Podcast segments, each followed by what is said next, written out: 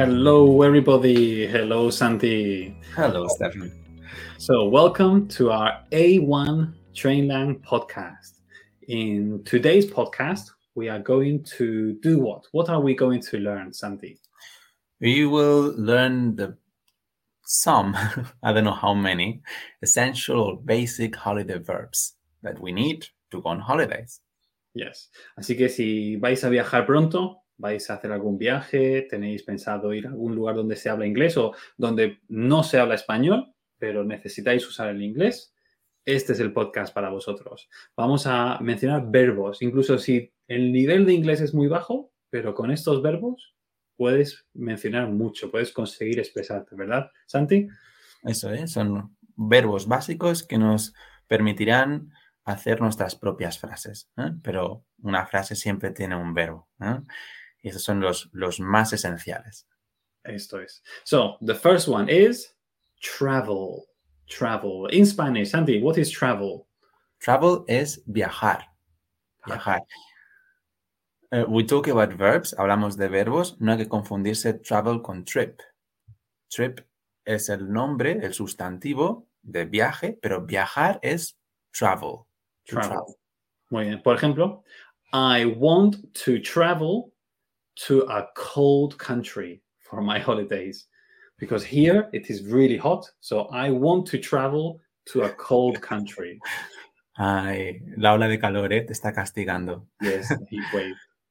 Very good. Huh? Another option would be they travel by plane to visit their family. Huh? They travel by plane to visit their family. Very good. Or we can say she likes to travel with her friends by car. Okay. So when we travel, cuando viajamos, we can travel by car, travel by plane, travel by bus. Okay. All of these uh, systems, transportations. Any other example?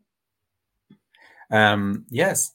Um, he travels alone because he likes it. Or he has no friends. Yes. Poor boy. Okay.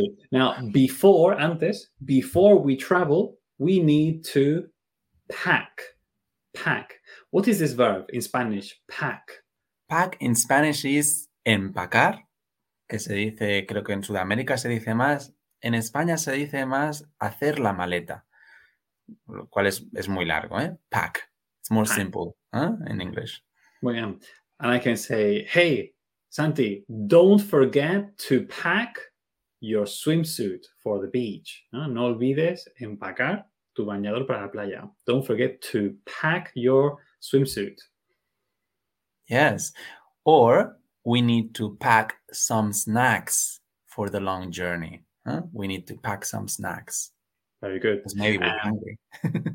Yes, and me personally, I hate packing. I hate packing because you can only use, you only have like 20 kilos, and sometimes you want to take more things, and you have to choose do I take this? Do I take that? I hate 20 packing. kilos is a lot. 20 kilos. Wow, you're a big spender. so remember, I hate packing, or you can say, Oh, I love packing because I'm excited. ¿no? Estoy emocionado de viajar. So pack, packing. What's the next verb, Santi? The next verb is to book. What's the meaning of book? Here Okay, it's so- not libro, no? ¿No? so se escribe igual, book como libro, eh, eh, significa hacer una reserva. ¿Ok? Seguramente porque antes las reservas se escribían en un libro. ¿Ok? Esa es mi teoría. But we book a hotel room for our holidays. Okay, so we can book a hotel room. Uh, what else can we book? ¿Qué más podemos reservar? We can book a flight for our honeymoon Mhm. to Florence, for example. Okay, Yes, very we can good. book a flight as well. We can also book a table at a restaurant. You know, sometimes if you don't have a booking, si no tienes una reserva, a booking, una reserva, you need to book. Tienes que reservar. Very good. Huh? There's more more examples. For example, we can book a tour in the museum, or we can book our tickets in advance if we don't want them to get very expensive. Yes. So this is a really good verb because when you are traveling, cuando estáis viajando, you can say, "Hello, I want to book a tour," or "Hello, I want to book three tickets." So it's really useful. Es muy, es muy útil. Okay. Mm. Next verb, arrive. What is arrive? Arrive is llegar. huh? So, for example, what time does your flight arrives? Huh? Yes. So I can say that my flight, mi vuelo, arrives at night. Llega por la noche. Or when, question, Santi, when do you like to arrive at the beach? When do you like to arrive at the beach? That's a difficult question because Really? it's too early. You get it's it gets very hot. So maybe five five p.m. would be the perfect time to arrive Yes. And beach. a lot of people leave at that time. They leave, se van. So Yes. it's, better. Okay, and then we have depart. Okay. Este verbo es eh, partir, salir, pero lo usamos solo para transportes, ¿verdad? Um, Yes. Uh, we have we have seen it many times huh, at the airport. Huh? Departure, huh? arrivals. Huh? Departure es donde los los vuelos salen. Huh? They depart. Huh? Very good. But not only in airports, also in train station. Huh? The train is about to depart from platform one. And that's a very good sentence. Muy, muy buena esa frase. Your train is about to depart. What does it mean? ¿Qué significa? Eh, uh, en español, ¿eh? Está a punto de. About to es a punto de suceder algo. ¿eh? Yes, It's yes. about to happen. Muy bien, está a punto de partir, salir. So you have to run, go to your train or, or, or to your gate of departure. Uh, puerta de embarque, gate of departure. So depart, eh, cuando sale, arrive, cuando llega. Another verb, relax. What is relax? Ah, that's an easy, easy Mm. translation. Relax is relajarse. ¿eh? Um, and it's what we need on holidays to relax. Yes. So, how do you relax, Santi, on holidays? How do you relax? I relax on the beach reading a book or trying to read a book. Nobody reads a book on the beach. We try. Perfect. I like to relax uh, in the evenings with a nice beer in my holidays. Yeah, a nice beer, cold beer in my summer holidays, and just chatting with friends. That's how I relax. Any other any other sentences with relax? Um, one option would be I enjoy relaxing in the hammock under the palm trees. So, hammock in Spanish, hamaca. Huh? I enjoy relaxing in the hammock under the palm trees. and I I really like relaxing by walking in the beach. Okay, just walking along the beach and walking back is really relaxing. The nature is relaxing. Okay, so we relax. I like to relax. All of these uh, combinations. Another verb. Which is which is the next verb? Explore. In Spanish, very easy. Explorar. Huh? We like, um, for example, we want to explore the historical sites in this city. Huh? To explore a city. Yes. I have you been to Venice, Santi? Yes, recently for my honeymoon. Ah, okay. Did you explore the city by getting lost? Yes, Yeah. it's actually it's very interesting because um, Venice is um, it has very lots of little streets and lots of little canals. So it's a nice city to get lost and explore. Definitely. So, we've, hemos añadido un verbo nuevo, no estaba en la lista.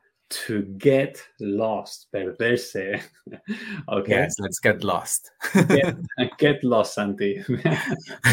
so, perderse. O, y si nos hemos perdido, diríamos a alguien, help, I am lost. Estoy perdido. I am lost. I need help. Very good. And something that people like to explore is try to try food, local food, food. So you can explore the city, trying, probando local food. food. Uh, any other any other examples we explore? We can explore the local markets and buy some souvenirs for our friends. So Very good. that's another Souvenir- option. Souvenirs. Okay, that's a very good word. Souvenirs are presents, or not presents, are things that we buy to remember. Well, If the we're a same in- Spanish listener, it's very easy because yeah, souvenir is souvenir. True, I, I completely forgot about that. okay, next verb. Let's move on. Uh, also, a very easy one for Spanish speakers: visit. Visit. Visitar, ah, visitar. okay? So remember that in Spanish, uh, well, en España no tienen la V, uh, dicen visitar, but in English we say v- visit. Okay, visit. Um, what places can we visit when we go on holidays? For example, if we go to London, we can visit the famous museum uh, during our trip. Uh, then, for example, the British Museum, we can visit the museum. Yes. You can also visit family. Okay, so we can go to another country and visit our family. And any other examples? Any other things that we can visit? Many, many, many examples. For example, um, we visited the beach and had a picnic with our friends, so we can visit the beach as well. Yes. Or we can say he wants to visit the national park. He wants to visit. Él quiere visitar ese sitio. Good job. Next one, a super important verb for for holidays. Which one is it? to eat. Uh, depends depending where you go. Huh? If the food is good, then yes. To eat. So we can say things like, let's eat at that restaurant. Okay? Let's eat. Vamos a comer. No es una sugerencia. Usamos el let's para dar una sugerencia. ¿Por qué? Vamos para allá. Let's eat at that restaurant. Um, any other examples? Let's see. So eat um, is not a regular verb, so the past tense is ate. Huh? Mhm. So, for example, we could say they ate breakfast at the hotel. Huh? Ellos comieron. Huh? Yes. Desayunaron. Eat ate breakfast is desayunaron huh? at the hotel. Good. And I love, for example, eh, we just did a podcast recently and we spoke about visiting Rome. And I I love eating an ice cream or having. eh, Es interesante, podemos decir eat or have. ¿Ok? Te- eh, explicamos que have es tener, pero también es tomar. You can have a coffee, have a beer, tomar una cerveza, have a shower, incluso tomar una ducha. So I love having an ice cream in front of the Trevi fountain. I'm getting hungry. okay, so tenemos eat y también have. Um, we can say, hey Santi, what do you want to have? ¿Qué quieres tomar? I I will have some cookies. Perfect. and then the last one, ¿no? Es, que está muy relacionado con lo que estamos hablando. Order, order. Eh, Are you ready to order, sir? ¿Qué significa todo esto? Um, order no es ordenar. ¿eh? Uh, this is a bit tricky, it's a false fan. Order es eh, pedir. ¿eh? Cuando pides en un restaurante o en un bar, ¿eh? you order.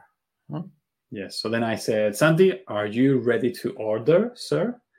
And What would you say? I would like to order a pizza and a Coke, please. Okay.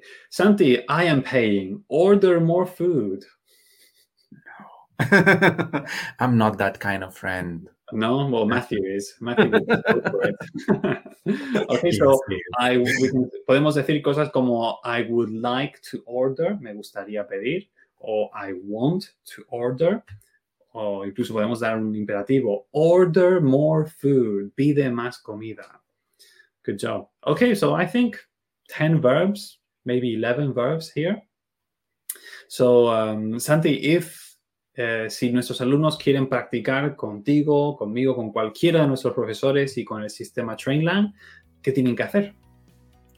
Pues ir a www.campus.trainlang.com ¿eh? y allí encontraréis más información y cursos que se adaptan a tus necesidades. ¿eh? Eso Muchos es. tipos de formas de aprender. y muy importante, lo digo en inglés, a ver si lo entienden. The first lesson is free, gratis. La primera clase es gratis, así que animarse y apuntarse al curso. Por lo menos, prueba la primera clase. Santi, thank you very much. We will do 10 more verbs today. Okay, so see you soon. Very soon. Bye bye, everybody. Bye, Stefan.